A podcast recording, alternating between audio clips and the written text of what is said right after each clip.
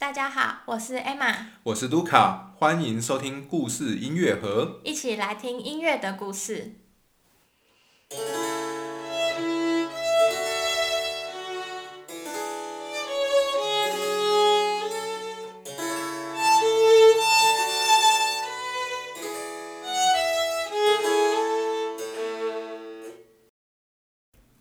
今天是葛鲁克系列第八集。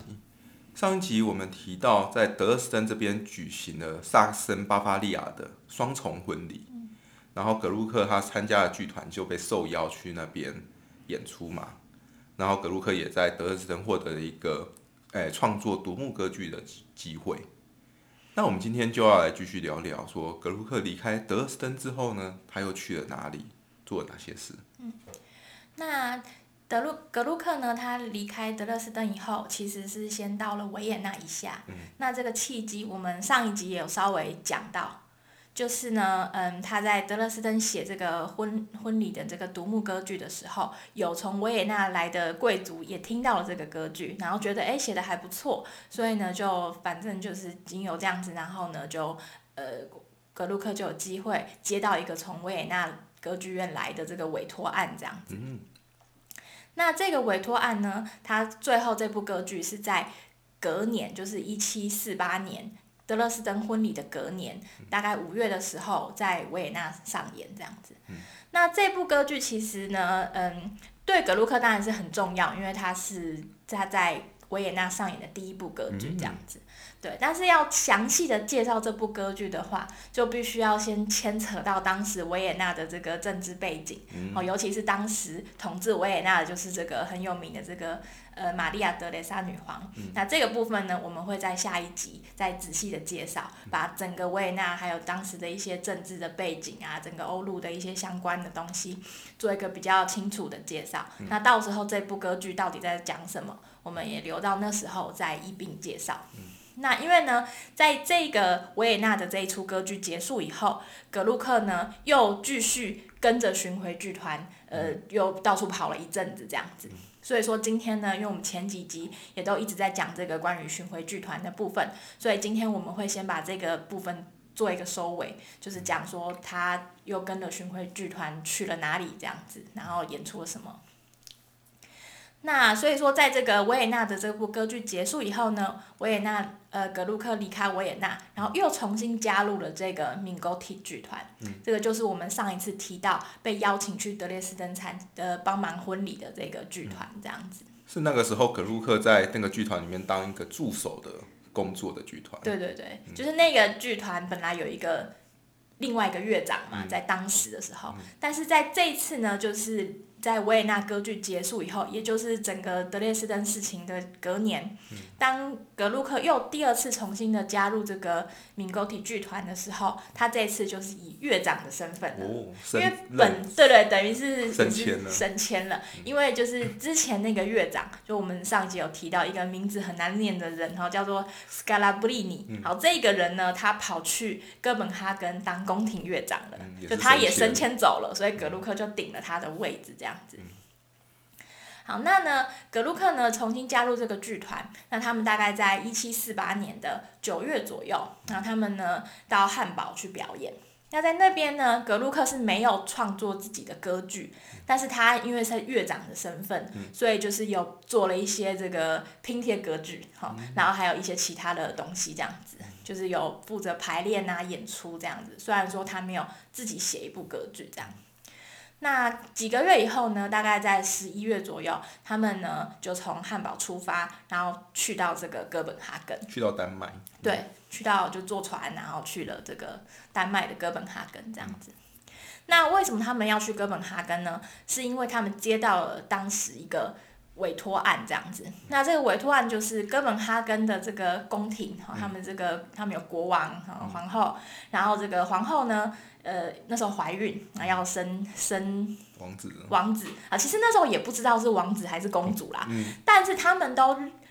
觉得应该是王子，就或者说他们非常希望是王子，因为其实当时就是原本其实有一个就是类似像太子，就是是嫡嫡长子就对了，就是一个小小小王子这样子。可是他就是很很几岁而已，就是三对对五六岁左右之类的，然后后来就过世了。所以也就变成说，他们本来已经有一个可以继承王位的这个王子，可是他就是就是过世了，所以呢就很希望可以再生一个新，就是就再生一个王子。对，那其实之前这个皇后已经生了几个公主了，这样可能两个左右。然后，所以这次就是大家都觉得应该要王子了吧，所以就非常想要这个，就是也是应该换句话说，就是大家想要生王子的心情，就促成了他们决定然哦要盛大庆祝这次的这个出生的这个事情，这样子，那时候也是蛮蛮有趣的。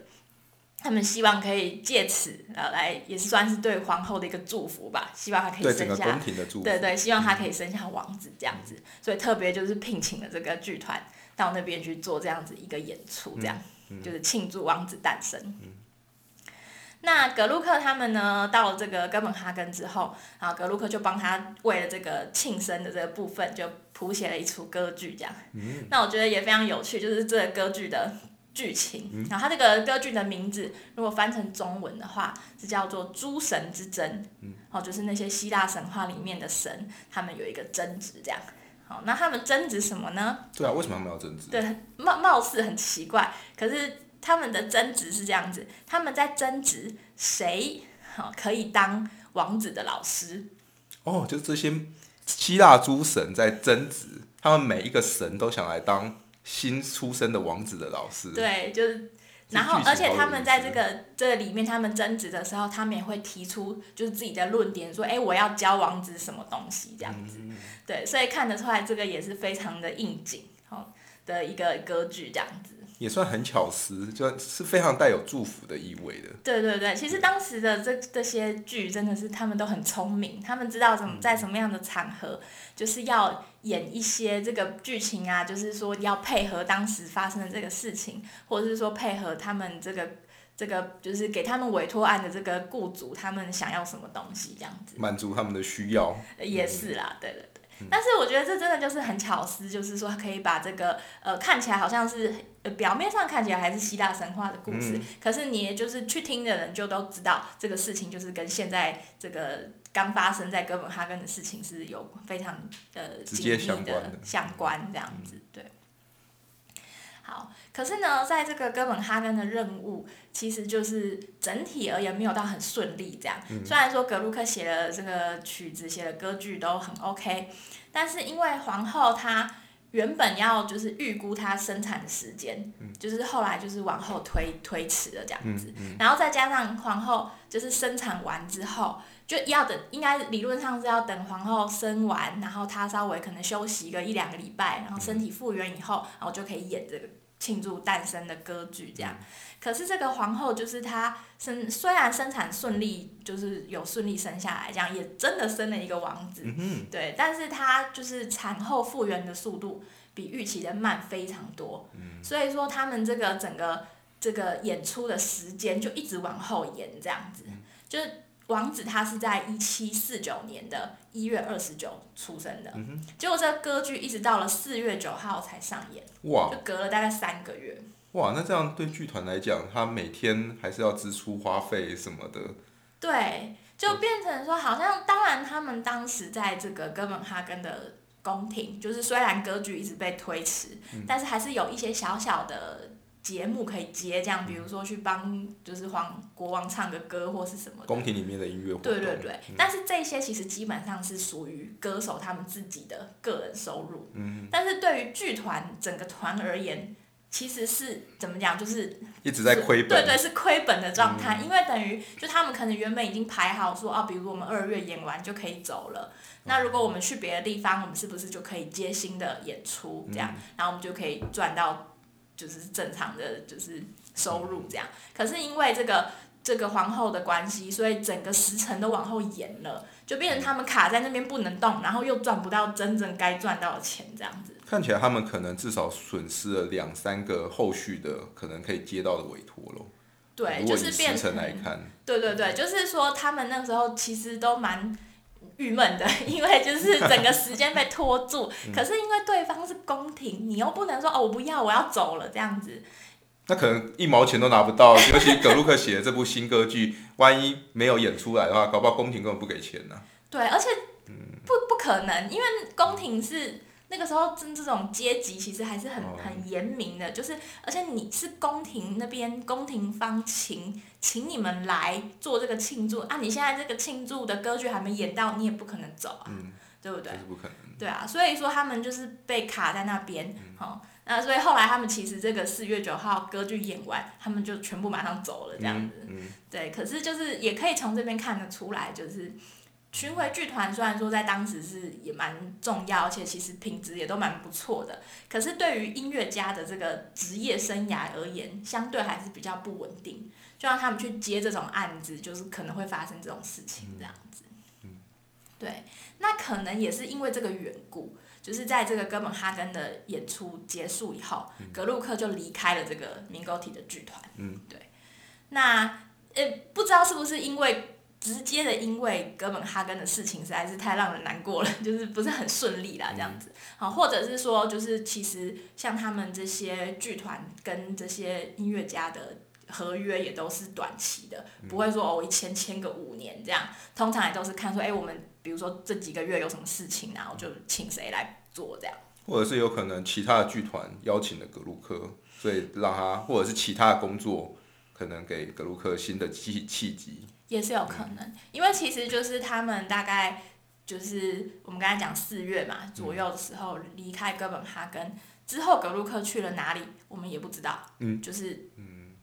直接去了哪里？但是我们只知道他在那一年的年底的时候，哦，确实是加入了另外一个巡回剧团。好，然后这个另外一个巡回剧团呢，他的团长叫做 Locatelli，也是一个意大利人。然后所以可以看出来，意大利人在这个产业是 非常的就是非常厉害，非常厉害的。对。那这个 Locatelli 这个剧团呢，就是格鲁克新加入的这个剧团，他们的整个组织或是说整个剧团的一些运作，理论上是跟这个前面那个明沟体剧团是差不多，就是现在这个团长 Locatelli 就是负责这个也是行政啊这个部分，然后他们也会有一个乐长，然后也会有自己的音乐家这样子。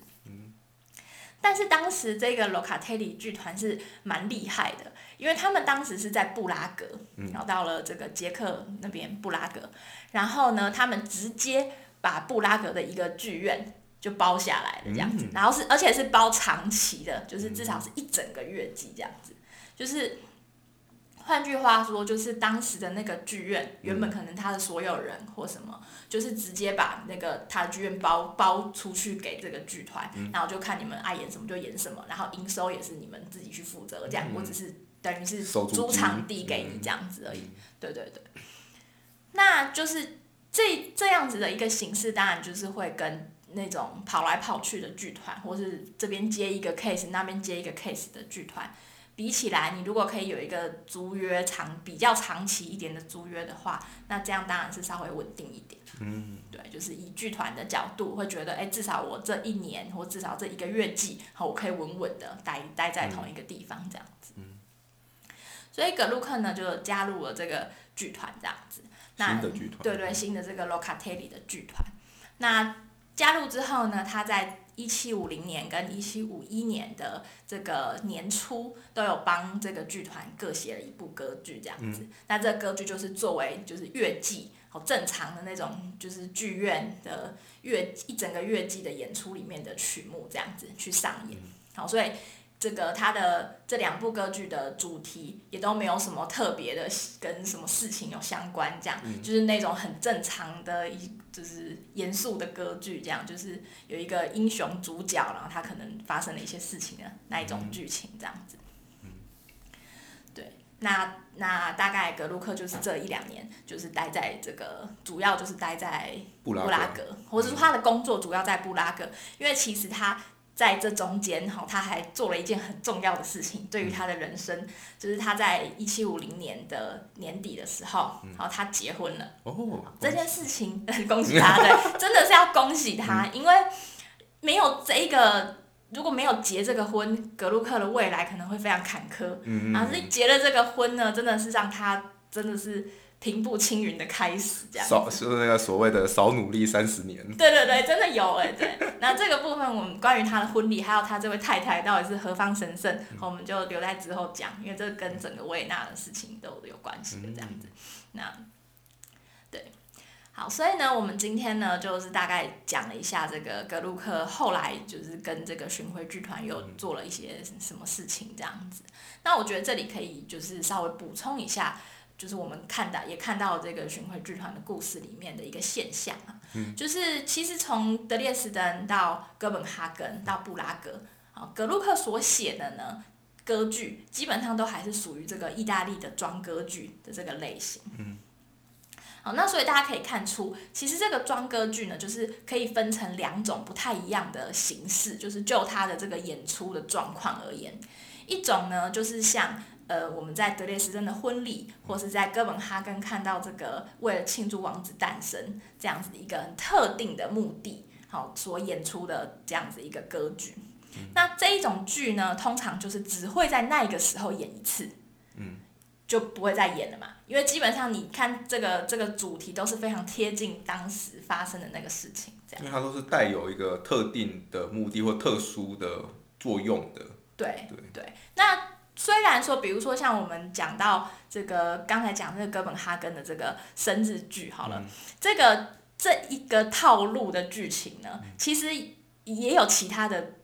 歌剧作曲家在写给别的王子诞生的时候用过，可是呢。就算是这样子，就他可能有一个蓝本是已经固定好，或是说呃以前人就写过就用过，但是在给这种特定场合使用的时候，还是要稍微的做一些改变，这样子。对，就是要配合那个情境。那最好就是比如说呃里面有一些歌词，比如说讲到呃地上的国王，你就要换成现在这个国王的名字，这样就至少要做这种小小的改动，就是让他讲到名字或是什么时候是符合你现在需要这个特定的场合这样子。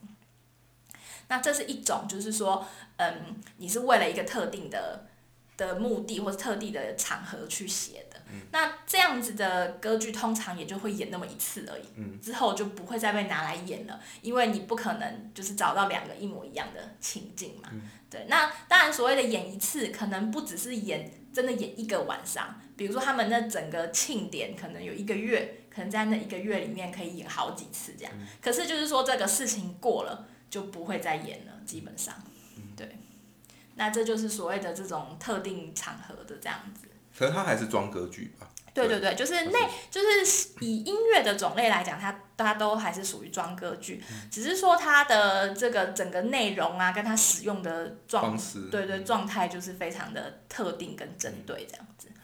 那另外呢，一种就是像格鲁克后来到布拉格去写的这两部，就是他并没有跟什么特定的场合或是特定的。的庆典有什么关系？它就是一个平常大家去剧院里要听歌剧的时候会有的一些这种常驻的曲目，这样子，就是比较没有受其他的时空影响，就是你随时要演都可以这样子。对，那这种的话，通常它就是一个月季里面，它只要是属于这个月季出来的曲目，它就在那个乐季就会一直演，一直演，演到大家不想听了才会换下一个乐季。那是如果说这个曲子写的蛮好的，可能在下一个乐季还有可能会再搬上来，或是到别的地方拿去演这样子。对，但是这一种就是比较没有针对性，然后比较泛用的，可以可以这样讲。那其实呢，到了这个格鲁克那个时候，呃，这个这一种就是一般性的这种就是乐季的这种曲目啊，其实是慢慢的、慢慢的在没落。就是以庄歌剧而言，就是说，在一个剧院里面提供的就是一般性的这种就是乐季常驻的曲目，庄歌剧的比例其实是一直在减少的。因为大家不喜欢吗？对，因为庄歌剧到那个时候就是已经有一点点流于形式了。大家会更喜欢新出来的剧种，比如喜歌剧。嗯，好，那或者是说一些其他的东西，像后来就是比较大家有那种比如说德国人自己觉得哦，我们也要德文歌剧，嗯然后就会有一些比如说德文的歌剧之类的出现。但是就是格鲁克这一个时代，就是大概十八世纪中，中刚好就是在这个接缝的时候，就是装歌剧也还有它的市场，可是新兴的剧种已经不不断的在出来了。对，但是呢，就是就算新兴的剧种在这个剧院里面，慢慢的可以去就是呃挤掉这个装歌剧的。的的这个范数量，对对对，在所谓这些特定场合，就是我们刚才讲到第一种，就是婚丧呃丧可能没有了，婚礼呀、或是生日啊，或是一些典礼的这些节庆或是特定场合使用的歌剧，庄歌剧还是一直留在那边，它并没有被取代掉。对，所以到了越后面，可能就会变成说，哎，需要装歌剧的时候，都是在这些所谓的特定场合。那比较一般性的这些剧目，装歌剧的数量就会越来越少，这样子。所以，嗯，格鲁克在嗯布拉格写这两个装歌剧之外，那他有为了比如说市场需求写其他的，比如喜歌剧吗？没有，这其实也是一个很有趣的事情，因为格鲁克就是刚好在这个装歌剧快要不行的时候，嗯。好在创作他的歌剧这样。但是他是一个很装歌剧的人，就是他，所以他他简单讲有点还是他喜欢装歌装歌剧，对。然后他觉得创作装歌剧是好的，对。他然后他可能或者他不屑写新的歌剧，对，对于他们那个时候，就是比较前一个世代下来的人，会觉得喜歌剧那类的东西是有点不入流的啦，确实。那因为因为大家可以想象，就是比如说在这些贵族一些比较重要的场合，都还是一定要有装歌剧出来，这样它是代表一个就是很门面、很体面的事情，这样。那喜歌剧就是比较随性一点嘛，嗯，对。所以这就是为什么格鲁克后来要做所谓的歌剧改革。就是在这个点上，因为装歌剧已经走到一个快要不行的状态，大家整个市场都觉得哦，这东西了无新意，所以葛鲁克才针对这个装歌剧的问题去做了他的改革，这样子。对，所以这其实是有他前前面的这这个原因，就是说为什么格鲁克好端端的要要改革这样子。对，那他大概的这个状况就是这样子。好，我们今天呢，大概就是把格鲁克跟巡回剧团的整个故事都讲到一个段落了。好，从我们花了一集的时间，先跟大家介绍什么是巡回剧团，还有它大概的状况，然后再讲到格鲁克在德列斯登，然后跟着巡回剧团参加这个世纪大婚礼。嗯。然后后来他们又到了哥本哈根，做了一个很不顺利的这个演出，这样子，不过是为了他们的王子诞生。那后来呢，就辗转到了布拉格，然后帮他们这边的乐季去做做这个歌剧的作品。那其实这段时间呢，讲起来是蛮精彩，因为其实也才几年的时间而已。格鲁克去了好多不同的地方，这样子。对，但是可能对对一个就是音乐家或者像格鲁克这样的人而言，他也觉得说，哎，我应该要。找一个更安定或是更好的一个生活，这样子，因为毕竟这样跑来跑去是真的蛮辛苦的。像我们都有，比如说在哥本哈根的时候，他们要从这个汉堡要过要坐船过去嘛，然后就遇到天气不好啊，然后就很就是弄得很乱七八糟这种事情，就是对于这些就是跑来跑去的音乐家来讲，其实都蛮辛苦的这样子。对，那其实后来呢，格鲁克就嗯想了一些办法，好蛮也蛮厉害的，有一些契机，然后他本人也做了一些努力，好，那就成功的就是在维也纳定下来的，这样，那这对他来讲就是一个很重要的转捩点，就其实我们从一开始讲到现在，哈，其实都还算格鲁克就是很早年，然后还在四处闯荡、四处打拼的一个一个阶段。那现在他到了维也纳，真的是开启了他的人生的下一个阶段，这样。那所以从下一集开始，我们就会讲他在维也纳以后做了哪些事情，这样子。对，那下一集呢，我们会先讲，就是我们刚才有提到整个维也纳的历史背景，先做一个介绍。那之后我们就会慢慢讲，啊，他在维也纳做了什么事情，做了非常多的事情，在那边住了好几年，好几十年哦。其实基本上他后半生都是一直，其实他一直定居在维也纳，直到他过世为止啊。虽然说他在人生的最后几年是蛮常跑那个巴黎的，嗯，但是事实上维也纳一直是他的。就是定居的地方，这样子，一直到他过世。所以说，从下一集开始呢，就是一个新的篇章了，这样。好，那我们今天的故事就到这边，感谢大家收听，拜拜。拜拜。